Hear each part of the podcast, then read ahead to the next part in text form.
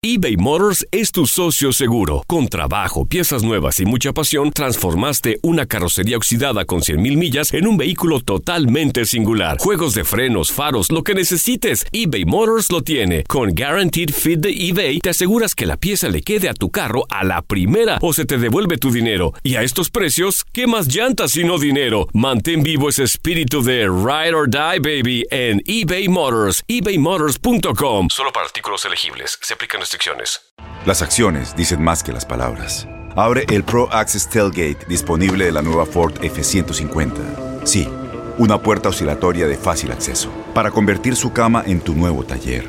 Conecta tus herramientas al Pro Power Onboard disponible. Ya sea que necesites soldar o cortar madera, con la F-150 puedes.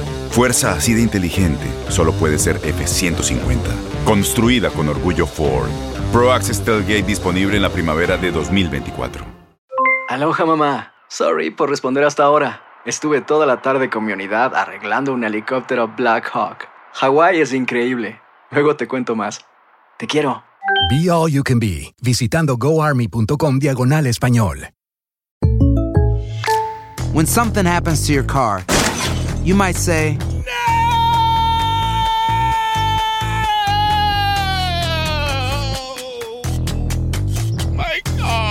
but what you really need to say is something that can actually help. Like a good neighbor, State Farm is there. And just like that, State Farm is there to help you file your claim right on the State Farm mobile app. So just remember, like a good neighbor, State Farm is there. State Farm, Bloomington, Illinois. El siguiente podcast es una presentación exclusiva de Euforia On Demand. Bueno, vamos rapidito al análisis. Yo en estos días he estado conversando con la gente del programa, explicándoles porque hay mucha confusión. El viernes pasado, el juez Torruella, que es un juez puertorriqueño de la Corte de Apelaciones de Boston, decidió un caso, un panel en, Boston, los casos los ven paneles de jueces, tres jueces casi siempre, y hay un juez que es el que escribe la decisión y los demás votan a favor o en contra, y si hay mayoría de lo que escribe el juez, pues esa es la decisión, ¿verdad? Y entonces, el juez Torruella decidió una, un caso que le habían llevado a la juez Taylor dentro del caso de quiebra de Puerto Rico bajo la ley promesa, una aseguradora de bonos, o sea, de la gente que le asegura a los chavitos a los colmillú para que compren los bonos, ¿verdad?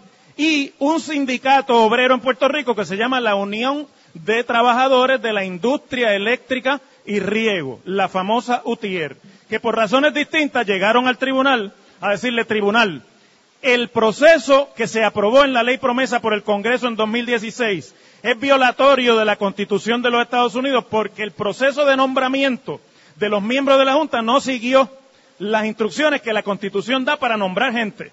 Así que el tribunal invalida esos nombramientos, invalida lo que esa gente ha hecho, echa para atrás todo eso y vamos a hacer esto otra vez. Y el tribunal, el juez Torruella, dijo, mira, es verdad, no hicieron los nombramientos como debe ser.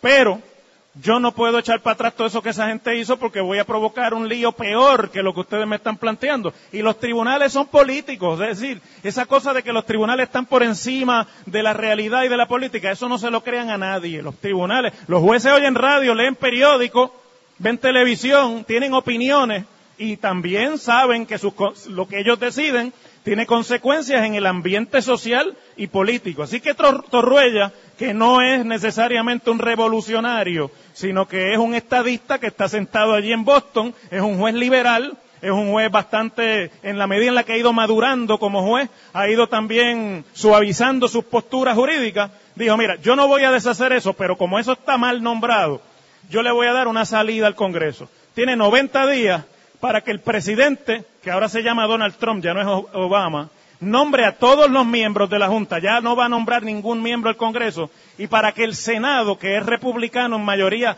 de un voto más de lo que era cuando se aprobó promesa, confirme esos nombramientos y lo hacemos bien. Resultado, va a Donald Trump a nombrar los siete miembros de la Junta en 90 días o antes. Entonces, bueno, a raíz de esa decisión, el gobernador Ricardo Rosello se montó en la ola porque todo lo que la Junta decide para él es antipático. Le dice, yo quiero gastar chavo aquí. La Junta dice, no, ahí no.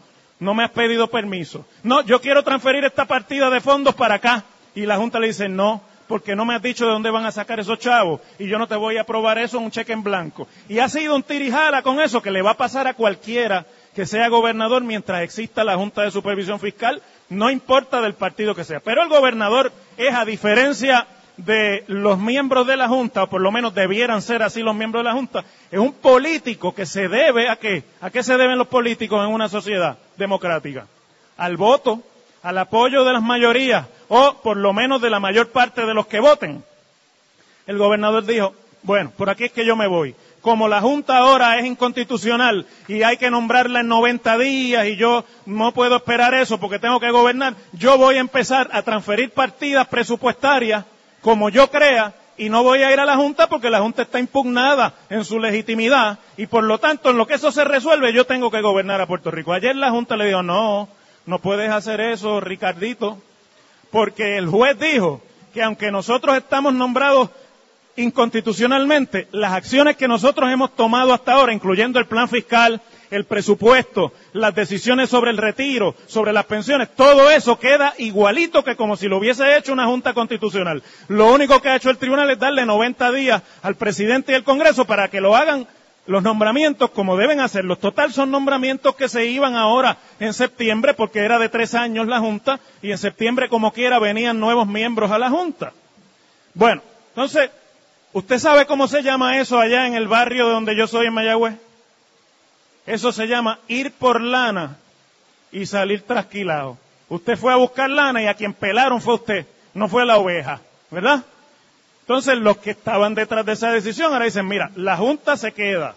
No dijeron que es inconstitucional la ley, lo que es inconstitucional es el proceso de nombramiento. La Junta se queda, se queda la ley, se queda el proceso de cómo la ley aprueba los presupuestos y le da a la Junta esa autoridad suprema. Y se quedan sobre todo, escúchenme esto bien, queridos amigos que están aquí, los que están por radio, se quedan todas las decisiones de la Junta según las han tomado hasta ahora.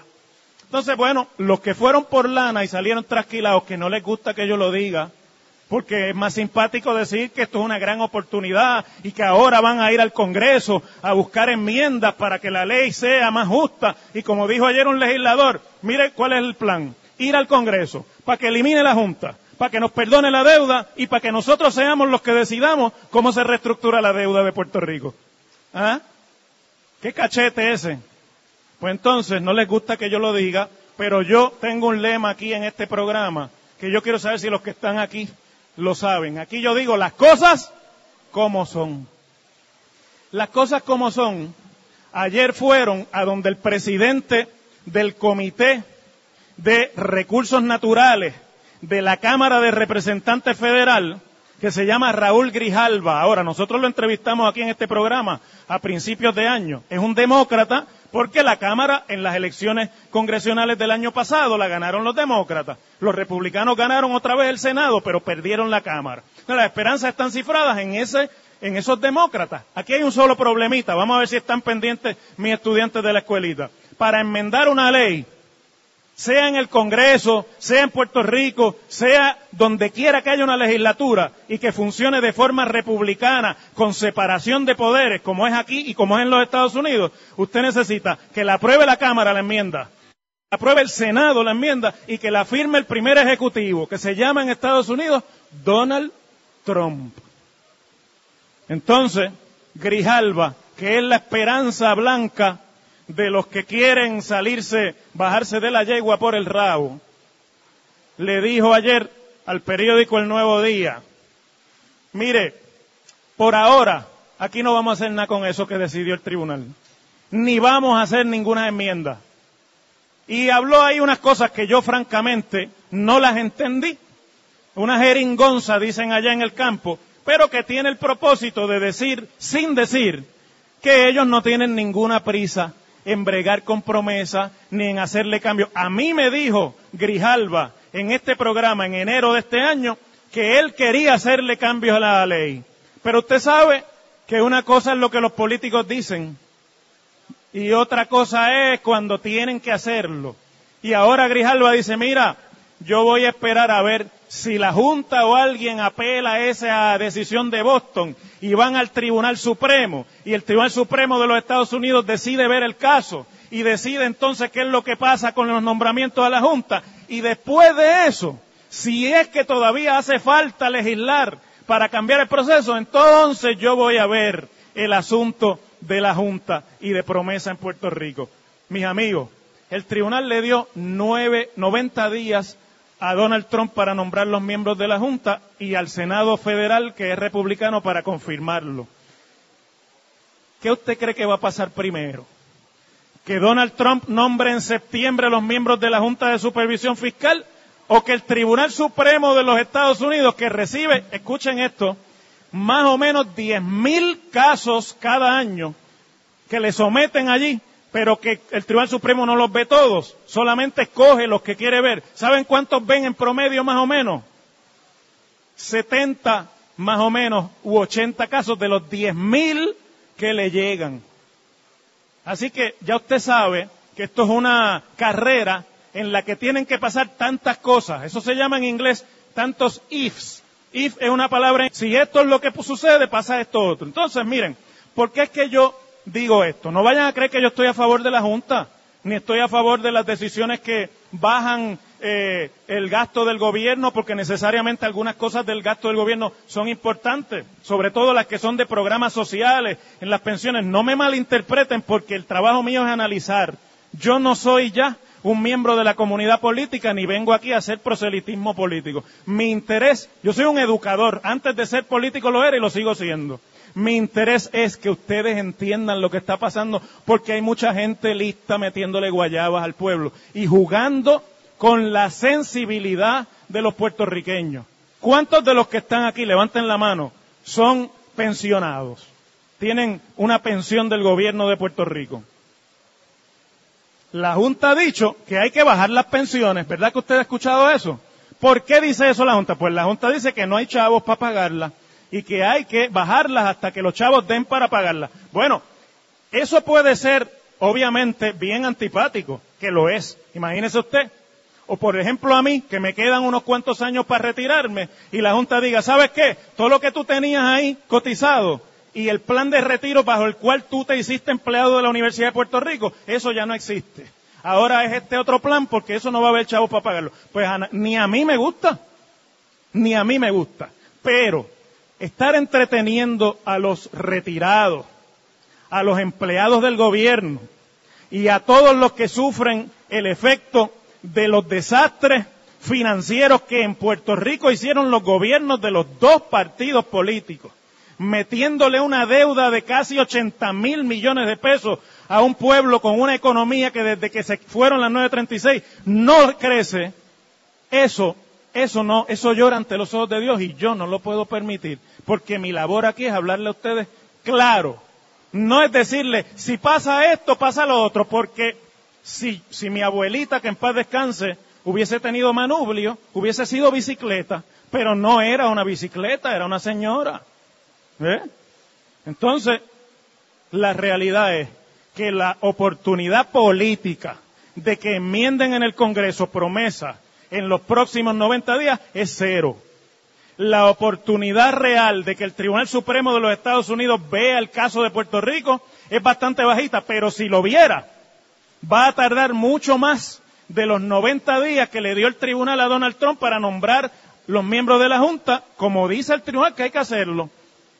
Aquí de lo único que se pueden pegar es que a Donald Trump le importe tan poco lo que pasa con Puerto Rico que no haga los nombramientos. Pero, ¿saben qué? Donald Trump los va a hacer. ¿Saben por qué los va a hacer? Porque no se trata de Donald Trump ni se trata de Puerto Rico. Me da pena que tengamos que hacer esta conclusión, pero esa es la realidad. Se trata de los chavitos que le prestaron a Puerto Rico, que Puerto Rico cogió prestado y que ahora no tiene con qué pagar. Y los que prestaron, que también pagan cabilderos, que también pagan eh, donativos políticos, que le dan chavos a los dos partidos allá y acá, esos también van a hacer lo suyo para que sus intereses sean vistos allí el día que se proponga la legislación que se proponga. Y como el sistema federal es un sistema de dos cámaras, bicameral, lo que apruebe la Cámara lo tiene que aprobar el Senado y si no lo aprueba lo puede enmendar hasta que se pongan de acuerdo y entonces le envíen un proyecto al presidente que lo tiene que firmar para que sea ley. Ustedes ven de lo que esto se trata. Yo no vengo aquí a hacerles cuentos de camino, ni a echarle la culpa a los otros de lo que hicieron los míos, porque los míos hicieron lo mismo y por eso le echan la culpa a los otros, a ellos. Y esa es la realidad de Puerto Rico.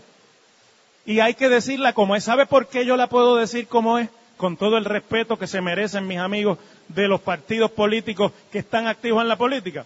Porque, que es una de las críticas que me hace, ahorita Jay me decía, mira, tú vas a correr. No, yo no voy a correr más, eso ya está claro, yo lo he dicho claramente.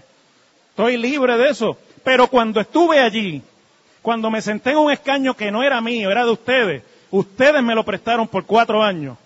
Yo decidí que no corría más para eso. Traté de correr para Washington y perdí. Pues aquí estoy con ustedes, eso no es ningún trauma. Pero cuando estuve allí y me trajeron una emisión de bonos de tres mil millones de pesos, yo le dije al gobernador de mi partido, eso es un disparate, yo voy a votar en contra de eso.